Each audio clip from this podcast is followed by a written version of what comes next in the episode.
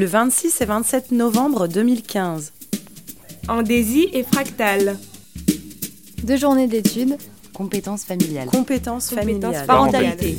Compétences familiales. Compétences familiales. Espace Saint-Martin à Paris. Coéducation. Apport théorique.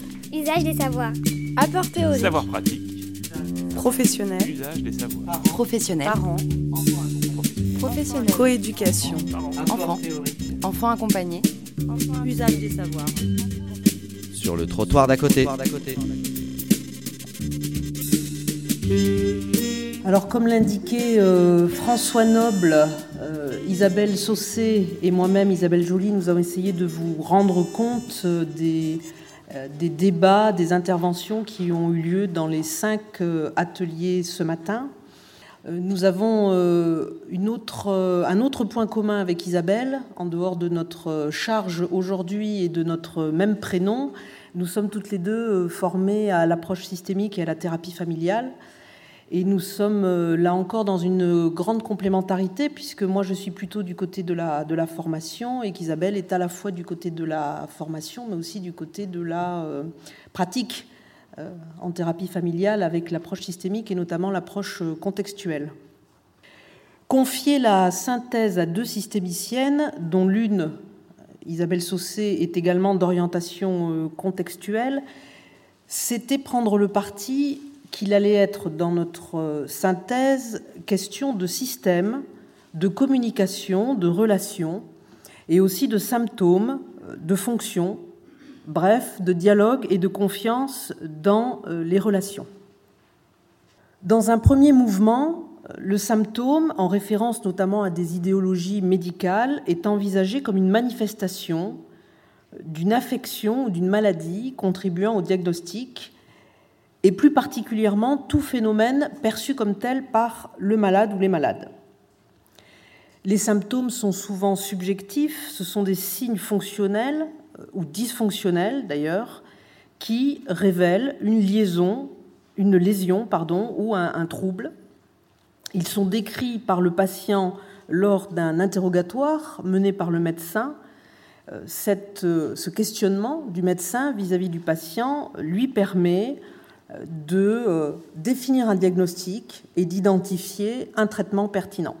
Sur certaines dimensions de cette définition, l'approche et la pratique systémique se dégagent d'une lecture du symptôme du côté du dysfonctionnement. En effet, en approche systémique, le symptôme apparaît comme un comportement adaptatif dans un contexte relationnel donné. Donc il n'est pas envisagé comme ce qui ne fonctionne pas, mais justement comme ce qui permet à un système, une famille, une équipe, de continuer à fonctionner dans un contexte singulier de temps, de lieu et de relations. Dans ce contexte, on va considérer que le symptôme a une fonction, c'est-à-dire qu'il a une utilité pour l'ensemble euh, du système. Il est souvent, dit-on, porté par un patient désigné, c'est-à-dire par un membre du système familial ou institutionnel. Et, et c'est très intéressant, il est envisagé comme une compétence par les intervenants. Dans l'atelier de euh, Monsieur Michard ce matin, euh, on a vraiment pu euh, voir euh, comment euh, euh, ces éléments théoriques que je vous propose étaient déclinés. Donc ce symptôme est envisagé, ce patient désigné est envisagé comme ayant des compétences par les intervenants. Le patient désigné est considéré comme un ambassadeur qui, par son comportement, révèle sa compétence à demander de l'aide au nom du système. Dès lors, avec Isabelle, nous avons envie de vous renvoyer la question suivante. De quoi la parentalité serait-elle le symptôme C'est-à-dire, quelle est son utilité et dans quel contexte peut-on décliner l'utilité de la parentalité? Premier élément que nous avons euh, construit, euh, qui est apparu euh, également dans les interventions d'hier soir, quelle est la fonction de la parentalité dans un contexte politique?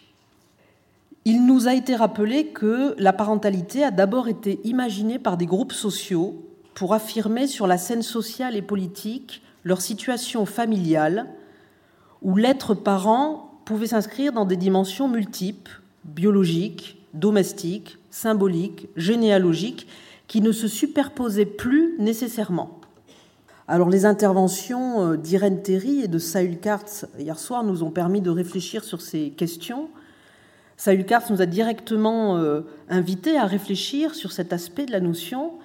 Il souligne que pour qu'il y ait des parents, il faut une construction sociale et il poursuit en indiquant que la consonance de la notion n'est pas seulement professionnelle ou intellectuelle, mais que la parenté est également une catégorie personnelle et politique. Deuxième utilité que nous avons pu repérer de la parentalité, dans un contexte familial, la parentalité permet une inscription marquée de la place de l'enfant dans la cellule, dans le système familial. Ainsi, Irène Terry a pu nous montrer comment la famille évolue d'une institution hiérarchique, inégalitaire, autoritaire, vers la reconnaissance de la place de chacun des acteurs, et notamment la reconnaissance de l'enfant comme une personne en devenir. La filiation devient alors, nous dit-elle, le fil de la continuité de l'histoire familiale, et l'enfant un bien rare et durable devant des liens conjugaux qui peuvent se déliter. Dans l'atelier 3, ce matin, Pierre Michard a pu nous proposer une traduction théorique et pratique de cette centration sur l'enfant. Il nous propose, et c'est quelque chose d'intéressant euh, dans nos contextes, de considérer l'enfant comme responsable. Il montre comment les professionnels que vous êtes sont souvent confrontés à un paradoxe, celui de protéger, d'aider, de guérir l'enfant qui vient lui-même tenter de protéger, d'aider, de guérir ses parents. Alors Pierre Michard mobilise essentiellement l'approche contextuelle de Bozor-Meni Nagy pour montrer l'importance de reconnaître la contribution, le mérite, l'engagement de l'enfant auprès de ses parents. Le professionnel que vous êtes doit alors se montrer vigilant à ce que l'enfant tente pour ses parents jusqu'à y compris en développant un certain nombre de symptômes. Euh, nous avons pu remarquer avec Isabelle que son intervention a eu des échos importants euh, pour les personnes participant à son atelier. Et Isabelle, tout à l'heure, essaiera de, vous rendre compte de la dimension des, pratiques professionnelles euh, qui ont pu être discutées. Partant de l'enfant, la, parentalité permet la promotion d'une logique additive ou additionnelle des composantes de la parenté et de la parentalité. Car, comme nous le dit hier soir Salut Kartz, si les parents élèvent beaucoup leurs enfants, en aucun cas ils n'élèvent seuls leurs enfants. Dernier point, et c'est sur celui-là que nous allons nous centrer, quelle est la fonction de la parentalité dans le contexte qui est le vôtre, c'est-à-dire dans un contexte qu'avec Isabelle nous avons choisi de qualifier d'intervention psychosociale On a pensé qu'en utilisant cette terminologie, ça permettait de regrouper euh, l'ensemble des, professions et des professionnels qui sont euh, rassemblés durant ces deux jours de colloque. Il nous semble que dans un contexte psychosocial, dans un contexte d'intervention psychosociale, en nommant la parentalité, il est possible de penser et donc d'agir en termes d'addition. Et ainsi, la parentalité offre un cadre qui permet aux professionnels, c'est-à-dire à, vous-même, de vous envisager comme des ressources pour une famille donnée, pour un temps donné, dans un contexte précis. Cette idée que la parentalité n'est pas seulement une notion ou un concept, mais que du coup elle est vraiment une pratique, cette dernière proposition nous a semblé, avec Isabelle, intéressante et pertinente à retenir dans le cadre de ce colloque qui vous proposait de réfléchir sur des logiques de coéducation et euh, nous avons euh, pu voir avec Isabelle, et à nouveau elle vous en rendra euh, compte dans quelques instants, comment à nouveau vous avez décliné cette parentalité au sein de vos pratiques professionnelles. Car, et il est important de le repréciser, si les parents sont désignés souvent comme les grands responsables de l'éducation des enfants, il est très important, et Salut Cartes à nouveau nous le rappelait hier soir, de nous rendre compte que dès leur, plus jeune âge, les enfants vont expérimenter des crèches, des haltes, des gardes, garderies, l'intervention d'une assistante maternelle, et que dès lors, en pensant la parentalité comme additionnelle, à nouveau, cela vous permet d'avoir une place, au moins pendant un temps donné, auprès des familles.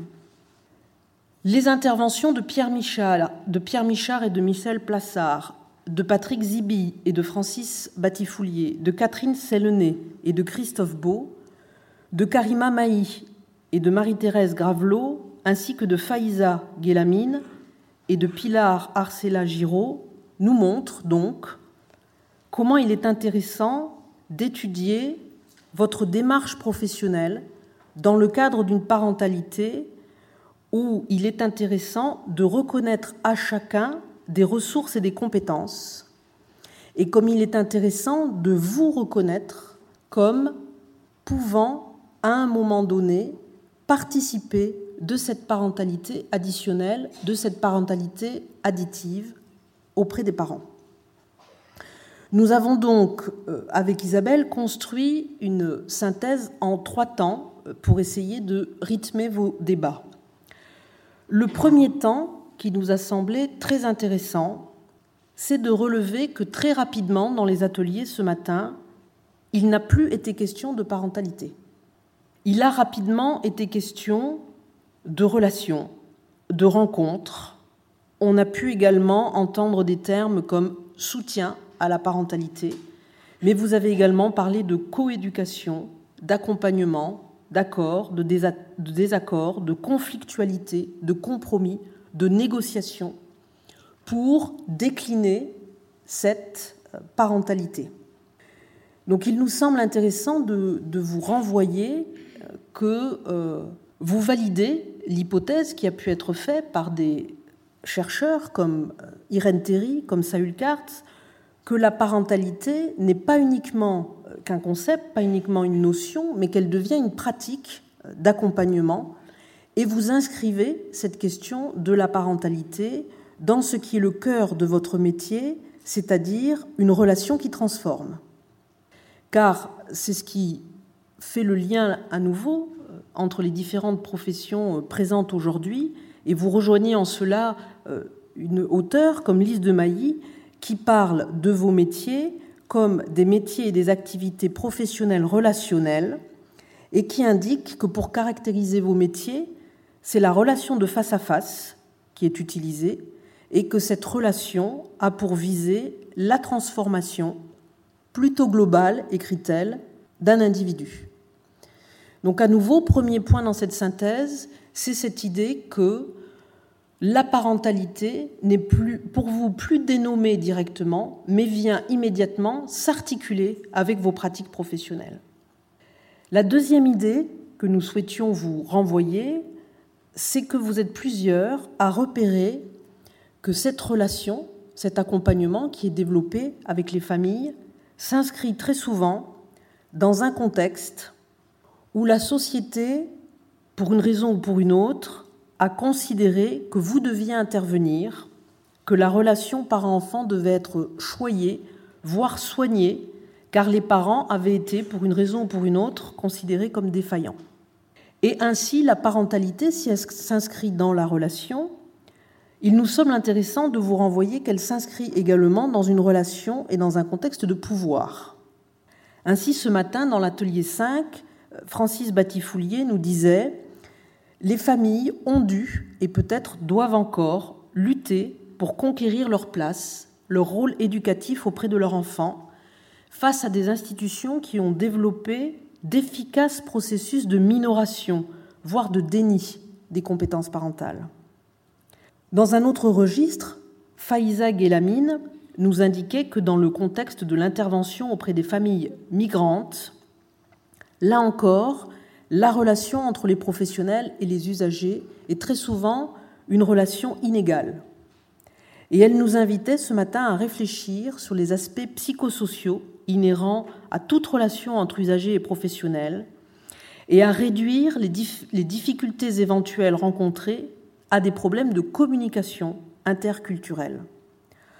En effet, elle nous indique que s'il est utile de prendre en compte des particularités culturelles quand on intervient auprès de familles migrantes, ces dernières ne constituent qu'une partie des éléments singuliers qui définissent les sujets.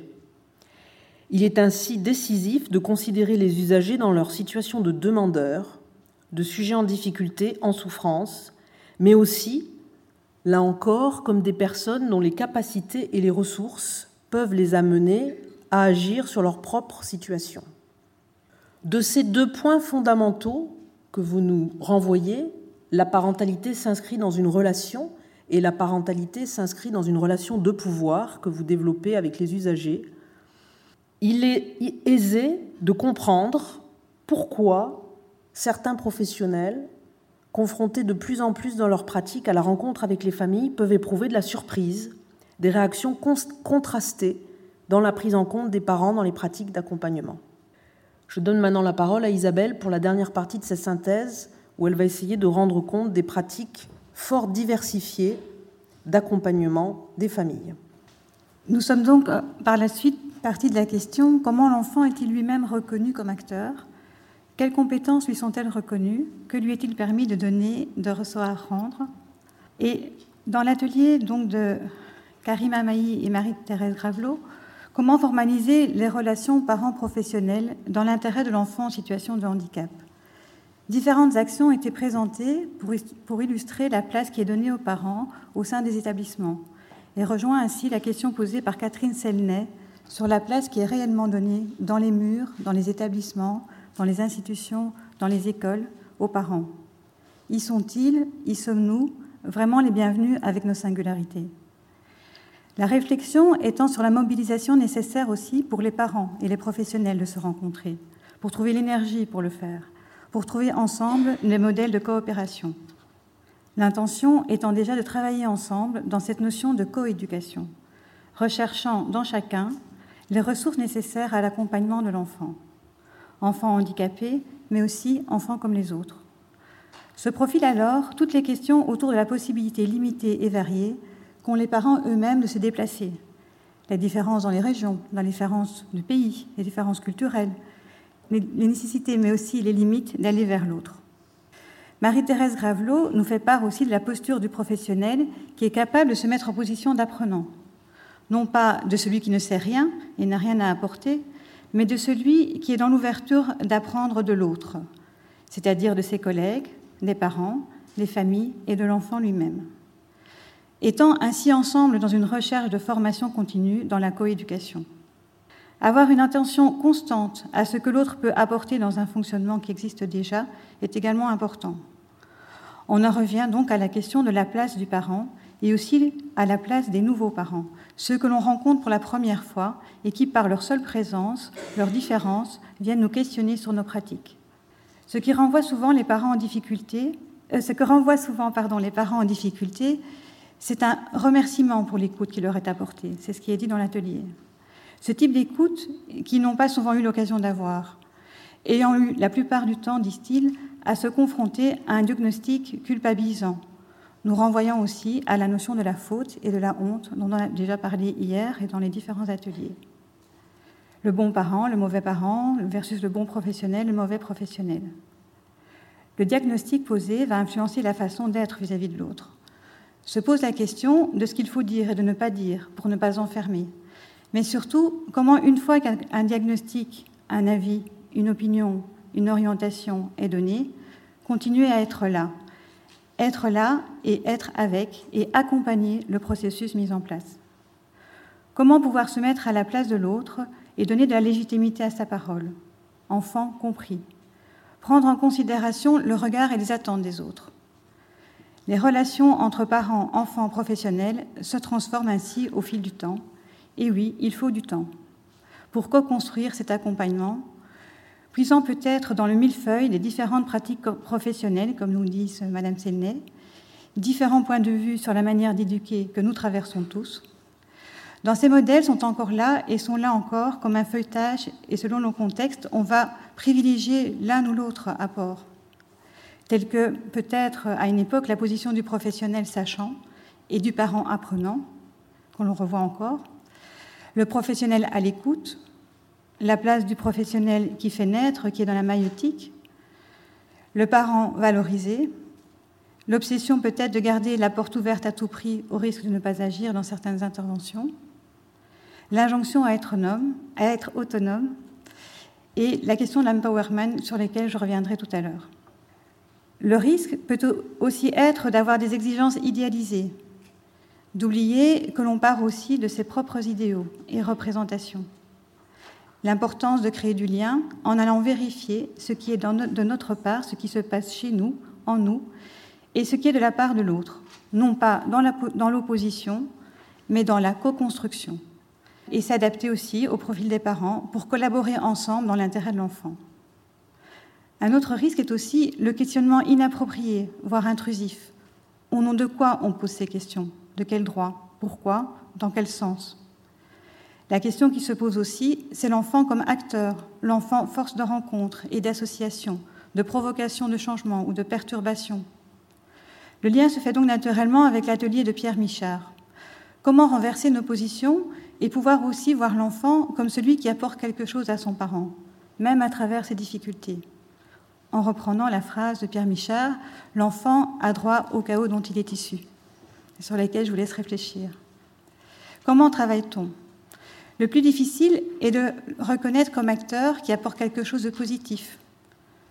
L'enfant ne ferait que recevoir habituellement, il ne serait là que pour recevoir nos bons soins.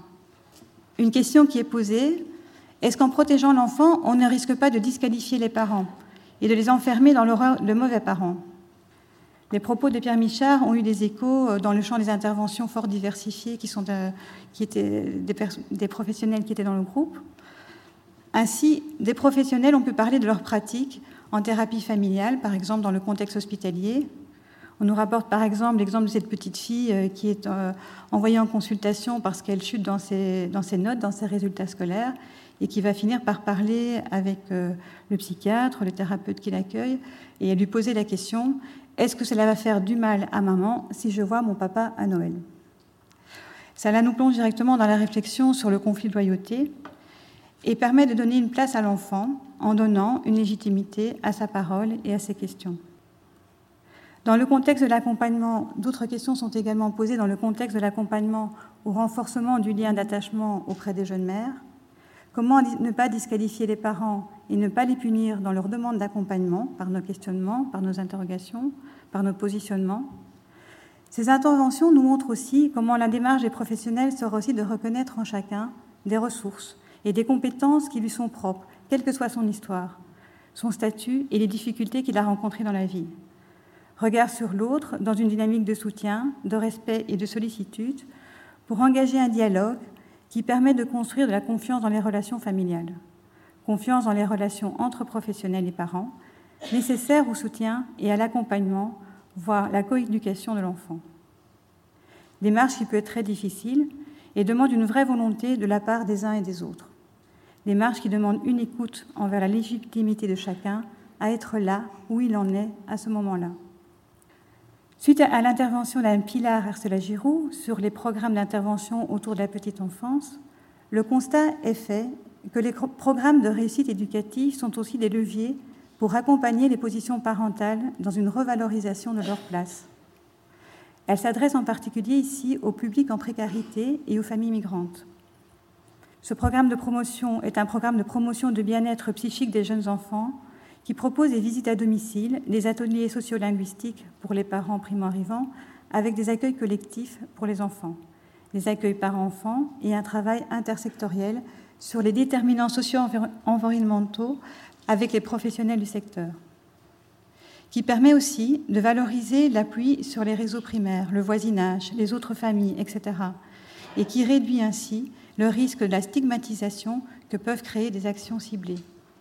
L'offre proposée à toutes les familles est alors graduée selon leurs besoins. Les activités collectives permettent de renforcer le soutien social, les femmes et leur empowerment, tout en raffermissant les compétences psychosociales de l'enfant. Il s'agit ici de promouvoir la prévention précoce à travers l'empowerment, c'est-à-dire une façon par laquelle l'individu accroît ses habiletés, favorisant l'estime de soi, la confiance en soi, l'initiative et le contrôle processus social de reconnaissance, de promotion et d'habilitation des personnes dans leur capacité à satisfaire leurs besoins, je vous donne la définition, et à régler leurs problèmes. Le constat est aussi fait que plus les familles sont isolées, plus il va y avoir de violence. Cela m'amène à réfléchir donc sur l'atelier 5 et à vous faire part de nos réflexions euh, sur la coéducation en MEX, qui nous permet aussi de réfléchir à cette question. Comment construire avec les parents? Comment rompre l'isolement? Accords, désaccords et compromis. Une réflexion est menée sur l'inclusion des parents pour réfléchir sur la richesse inestimée de la rencontre entre parents, dans des situations où ils ne sont pas habitués à être, c'est-à-dire dans des situations de rencontre pour euh, des situations de violence ou de grandes difficultés sociales. Deux parents étaient présents et on, les remercie, le père de Xavier et la mère de Lucas. Ils ont fait part de leur témoignage. Cette place donnée aux parents, ici dans ce colloque, montre aussi notre volonté à créer du lien et à leur donner une vraie place dans la réflexion. Patrick Siby nous rapporte des expériences déjà anciennes de prise en compte de familles au sein de la protection de l'enfance et des maisons de l'enfant. Il décrit des dispositifs et des pratiques précis, comme la réunion des familles, la réunion des parents. La première, pour faire connaissance, s'imprégner de l'histoire, s'imprégner de l'histoire de la famille, permettre aussi aux jeunes qui est accueilli d'entendre des éléments de son histoire qu'il ne connaît pas forcément ou qu'il n'a pas eu l'habitude d'entendre dans ce contexte, et pas comme cela. Les réunions de parents sont des actions collectives qui réunissent sur la base du volontariat des adultes parents et des professionnels. Dans ces rencontres, il ne s'agit pas de parler de sa situation à soi, mais d'aborder des questions et des thématiques autour de la coéducation, en donnant la parole à ses parents. Pratiquement, il commence par un tour de table et il n'y a pas vraiment de thème au préalable, c'est une discussion qui se construit au fur et à mesure. Un professionnel et un parent construisent ensuite un compte-rendu qui sera distribué à tous les parents, même à ceux qui n'ont pas participé. La surprise des professionnels a été grande quand ils ont mis en place ce dispositif et ils ont été très surpris de, l'engouement des parents et de la réussite que cela a apporté par rapport à leurs réponses massives et à la richesse des contenus des échanges. Donc Patrick Siby a aussi présenté un film qui montre l'implication des parents, qui montre aussi leurs émotions, leurs sentiments et l'importance d'avoir la possibilité de se sentir reconnus et entendus, même dans leur peur, leur honte, leur chagrin, et de se rendre compte qu'ils ne sont pas les seuls à vivre cela, que c'est important de partager, et comment ils, ils apprennent eux-mêmes en lien avec les autres parents. Cela nous montre encore les liens avec les réflexions menées dans l'atelier de Catherine Selnay sur les changements des pratiques professionnelles au cours du temps et comment on peut s'en inspirer. Et comment, à travers cela, il est possible de donner une place, une vraie place aux parents dans l'action éducative et coéducative. Les outils de la loi 2002 ont aussi été évoqués par Francis Batifoulier, tels que la participation au CVS, l'importance des synthèses, l'importance des rencontres. Et ils montrent l'importance pour les professionnels eux-mêmes de travailler sur leur représentation et sur les enjeux institutionnels de ces pratiques en termes de management et en termes de formation personnelle. Je redonne donc la parole à Isabelle Joly pour la conclusion. Nous vous remercions pour votre écoute indulgente. Bien évidemment, nos, nos propos ne peuvent pas rendre compte de l'exhaustivité euh, et de la richesse de l'ensemble de ce qui euh, s'est produit dans les différents ateliers ce matin. Euh, on voudrait remercier aussi les, personnes qui ont pu prendre des, notes, puisqu'on a réussi à aller dans un certain nombre d'ateliers partiellement, mais pas forcément dans la totalité des ateliers. Et on voudrait conclure sur une idée qui reprend celle qui a été affirmée par Francis Batifoulier, cette question de la place des familles, de l'accompagnement à la parentalité dans nos dispositifs ne peut pas ne pas avoir des conséquences sur l'ensemble de nos structures, de nos services, de nos établissements. Donc il est euh, important, euh, y compris dans les équipes de, de direction, certainement de réfléchir sur ce que ça implique en termes de management et notamment en termes de formation des collectifs de travail sur ces questions. Merci beaucoup. Merci.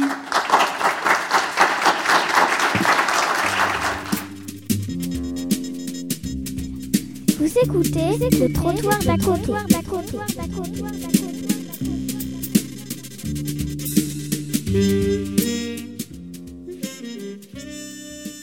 Le trottoir.